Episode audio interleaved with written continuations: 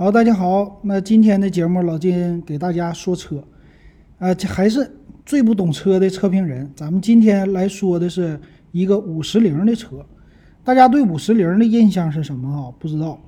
之前呢，老金对五十铃的印象是卡车轻卡，啊，五十铃的轻卡呢，在这种卡车领域来说，它的口碑还是很不错的。比如说，呃，售价啊，或者说持久的这个能力。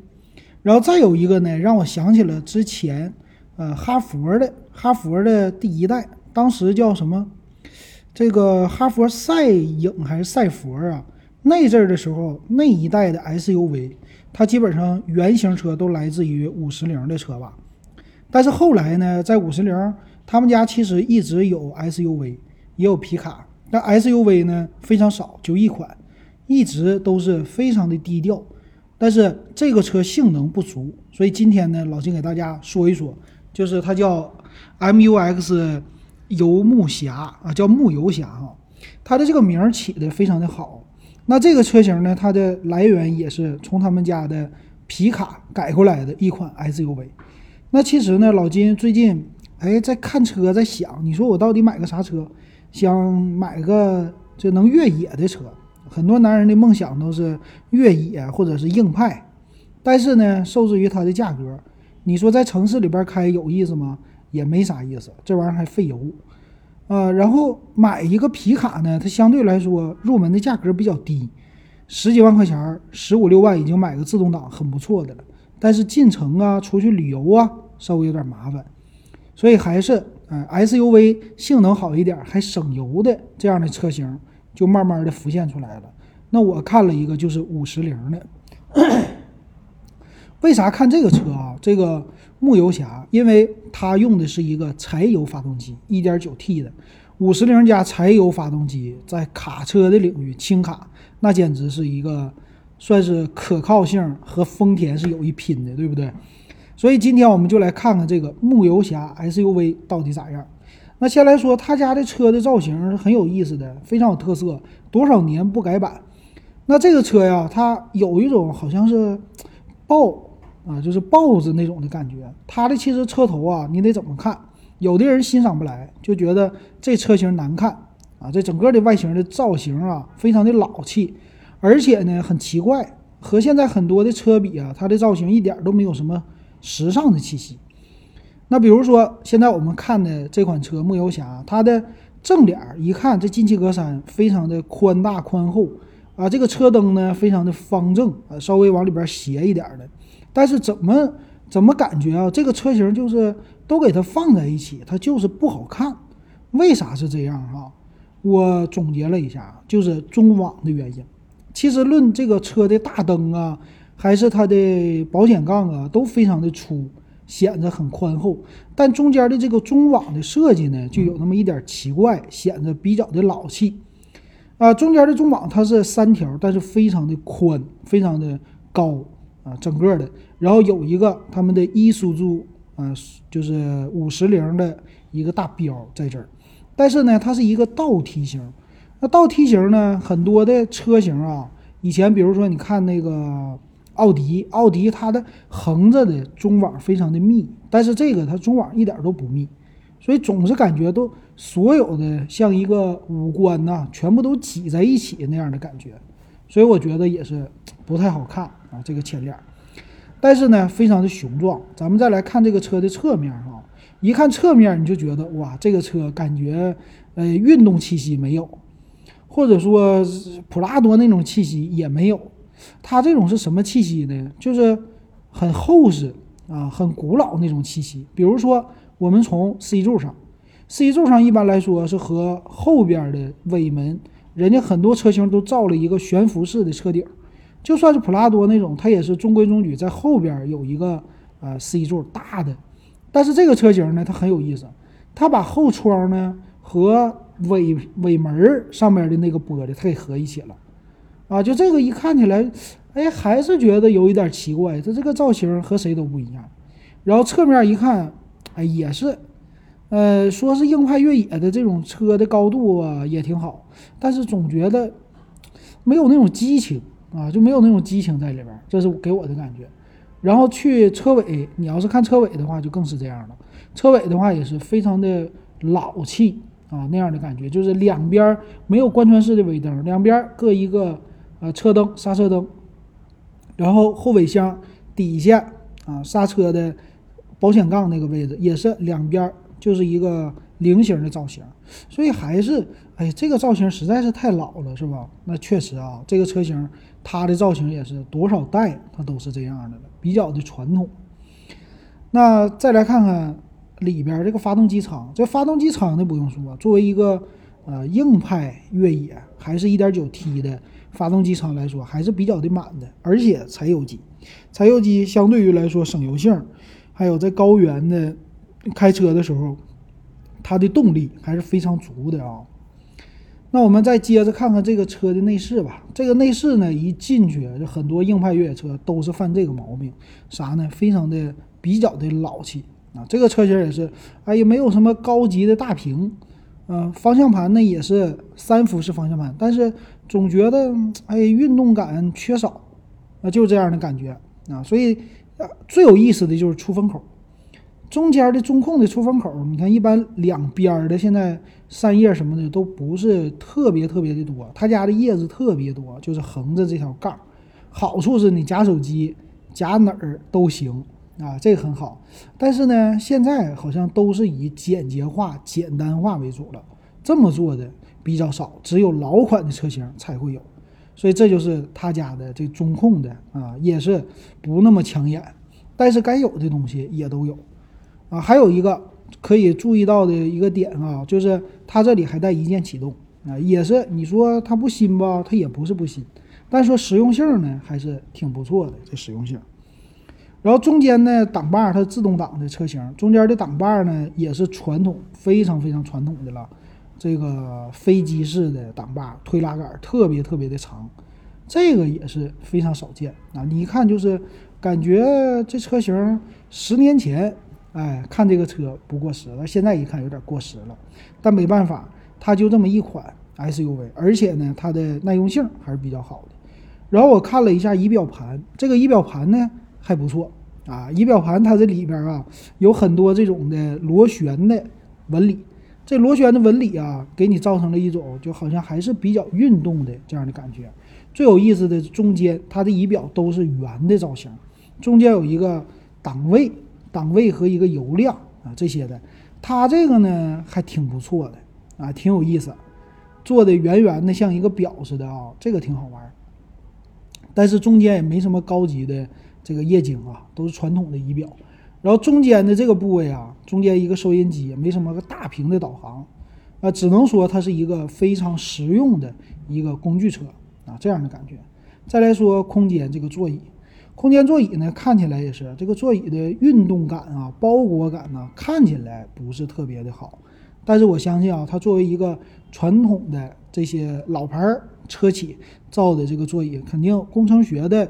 这个没啥问题，只不过在视觉的感官上看不出来什么豪华的啊这种的感觉。当然了，它的车型也是呃电动的座椅。然后第二排，第二排的话，我感觉地台还算是可以的，比较的平啊。这个传统的越野车中间都是有一个大的这个大梁的，是吧？它的这个看起来呢凸起啊也有，但是没有那么突出。然后第二排的座椅呢非常的宽大，看起来比较的厚实。这也是传统型的越野车比较喜欢的，然后支持四六比例的放倒，并且这个车呢它是有七座版，而且我是没看到什么天窗，就是实用性相对来说还比较的实用啊。呃，有七座版，有五座版。五座版的话，由于它后边的空间比较的大，因为没有第三排嘛，所以看起来后备箱的空间还是挺足的。但是啊，就这些整体的造型跟国产车那是比不了的。啊，没有那种啊越野车想给你的豪华气息，只有一种工具车的这样的感觉。啊，那这个都不重要，关键是耐用性哈。那我们先说看看它的售价。啊，它有二零二零款和二零一九款。二零一九款呢，最低配的车型是叫全系都自动的，应该自动两驱劲越版五座的，是指导价十八万一千八，没啥优惠。呃，再往上多一万的是十九万八千八。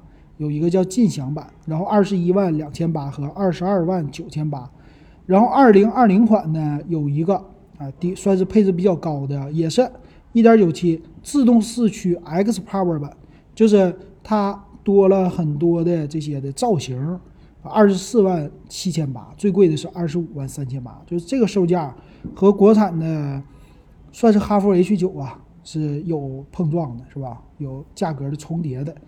但这个车型呢，咱们就来看一看吧。它全系用的都是他们家最大特色的柴油机。你要真的去越野呀，有的时候汽油机它不如柴油机啊，这个马力的问题啊。那行，那我们来看看它的详细的参数。详细参数呢，从低配到高配啊，我们都简单的说一下啊。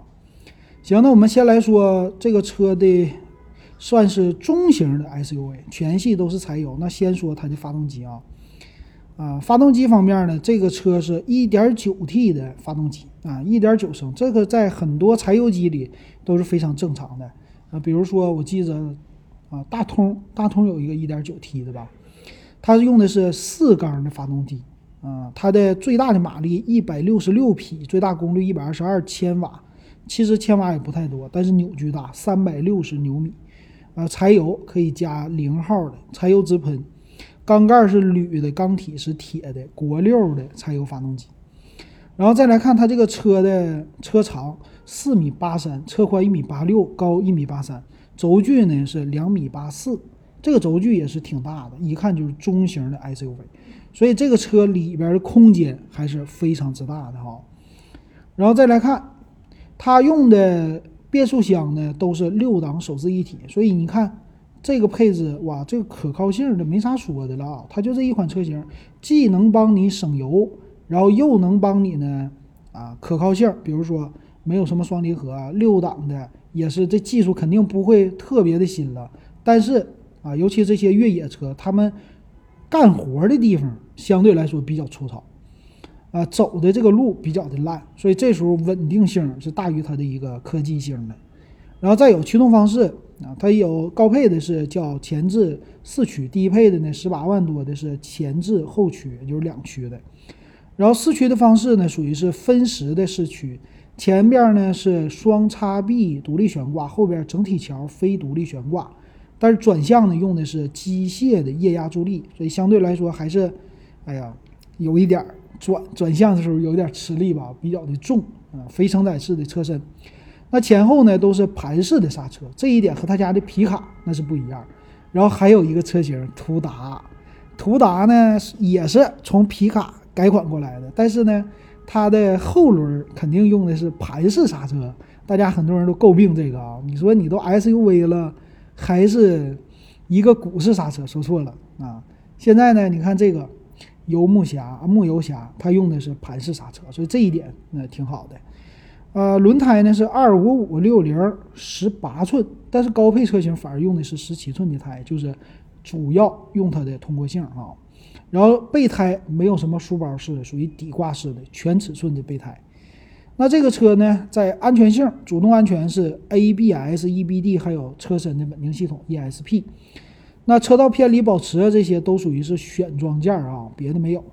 然后再来看气囊，气囊呢最低配十八万的车型啊，它也有主副驾驶还有前排侧安全气囊和侧安全气囊，呃，全系呢都是这样，所以能看出来它车的整个的安全性方面还不低啊，这一点非常的好。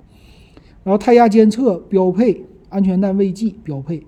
那驻车雷达呀，它是后的驻车雷达。呃，前雷达全系都没有，倒车影像呢，高配车型有，低配车型最低配没有，中配有。然后三百六十度全景这些也是高配有，但是低配车型也有定速巡航啊，这一点很好了。然后上坡辅助、陡坡缓降，这作为一个越野车来说，那是必备的啊。呃，从十八万一千八，就二零一九款吧，二零一九款的二十一万两千八以上的。才有差速锁，后桥的差速锁、中央差速锁和低四低速四驱啊，所以是两把锁，应该是两把锁啊。所以卖的便宜的十八万多的是两驱，那这一点跟哈弗 H 九就比不了了啊，这国产在锁的方面和驱动方式还是给的比较的料足的哈。然后全系都带车顶的行李架啊，高配的车型会选装，哎呀，高配车型也没有啊，外观运动套件没有，铝合金的轮毂、侧面的踏板这些都有。方向盘呢，全系都是真皮的，支持上下调节，前后没有，这一点不好啊。多功能的一个控制，单色的液晶屏。然后在车门，车门方面呢，有车内的中控，发动机电子防盗，低配车型竟然都没有哈。有遥控钥匙，一键启动，这些都有。还有无钥匙进入，高配车型有，低配车型没有。但是这个作为越野车，我们不太关注啊，因为它外观也没好到哪里去。那低配的车型啊，十八万多的给你的是织物座椅，其他车型呢用的是真皮座椅，并不是仿皮啊，这一点挺不错的。那座椅呢有五座、七座两种之选，呃，第三排座椅是两座的啊，这个第三排座椅放倒以后，呃，储物空间还是可以的啊。剩下的呢，在什么腰托啊，就是前排座椅啊，呃。加热呀，高配车型就有了，十九万八千八的就有了，这一点配置也挺好，但通风都没有。再来看什么呀？再来看中控，中控大屏呢，低配十八万多的车型没有，其他的车型是八寸的，这个屏也是不大，比较的小。支持呢，CarLife 还有 CarPlay 啊，这挺好啊。再有多媒体这个中控的呢，前排有 USB 的接口啊，多媒体接口里边有 AUX，这些都不太不太牛。低配车型六个扬声器，高配车型八个扬声器，扬声器没什么太多的减配，也挺好。那大灯，低配车型卤素的十八万多的，剩下的都是 LED 的大灯，远光也同样的啊。那再有日间行车灯，全系的标配，自动大灯高配车型有，低配车型没有啊。还有全系标配前雾灯和大灯的高度调节。最有意思的是，最有意思的是它有车内氛围灯。单色的啊，都不是多色的，这好玩。车窗呢是全车一键升降啊，前后排都是电动车窗，而且带防夹手，这一点你说还挺好的啊。那再有它这个车的空调啊，低配是手动啊，高配自动，其实这个无所谓啊。好，那天窗有没有啊？我们看起来好像这个车天窗都没有吧？我看了一圈，好像没有，就是全系都没有天窗，呃，这个其实也挺好，就是关注专注于这个越野。那你看一下啊，这个 X Power 的车型呢，五座七座，它俩的售价之间差了六千块钱，差俩座，呃，四驱，你要是上四驱，还真得上这个。那最低的四驱呢是二十一万两千八的，其实我感觉差的不是特别的多。那低配车型呢，两驱可能差一些。所以其实你要是买一个四驱的，四驱的啊，二十一万两千八开始五座车型，二十二万九千八，二十三万啊，对，二十二万九千八，差一万七，中间的配置啊，我感觉差别也不是特别的大的。所以这个车型啊，你要说让老金买，我到底买哪个啊？应该是最次咱买一个分时的四驱的车型，二十一万两千八，五座的。五座呢，留出来后排的空间啊，来放东西，出去旅游啊，或者越野呀，放个大轮胎呀，多一个备胎，这些都是很不错的。七座呢就费劲一点了，然后唯一的缺点呢，就是它的外观实在是有一点太老了，实在有点太老了啊。要是能升级，啊，这外观野性一点，或者再硬一点，啊，直角这个比较分明一点是更好的。但没办法啊，这个车型也不是他们家走量的车型，他家也无所谓，啊，皮卡走量就行，SUV 就是喜欢的就买。但我感觉它的稳定性应该是没啥问题的，应该是比很多车型都稳定，啊，售价呢，保值率应该也是不差的吧。行，那今天这还算是一期 YY 越野车，咱们就给大家说到这儿，感谢大家的收听还有收看。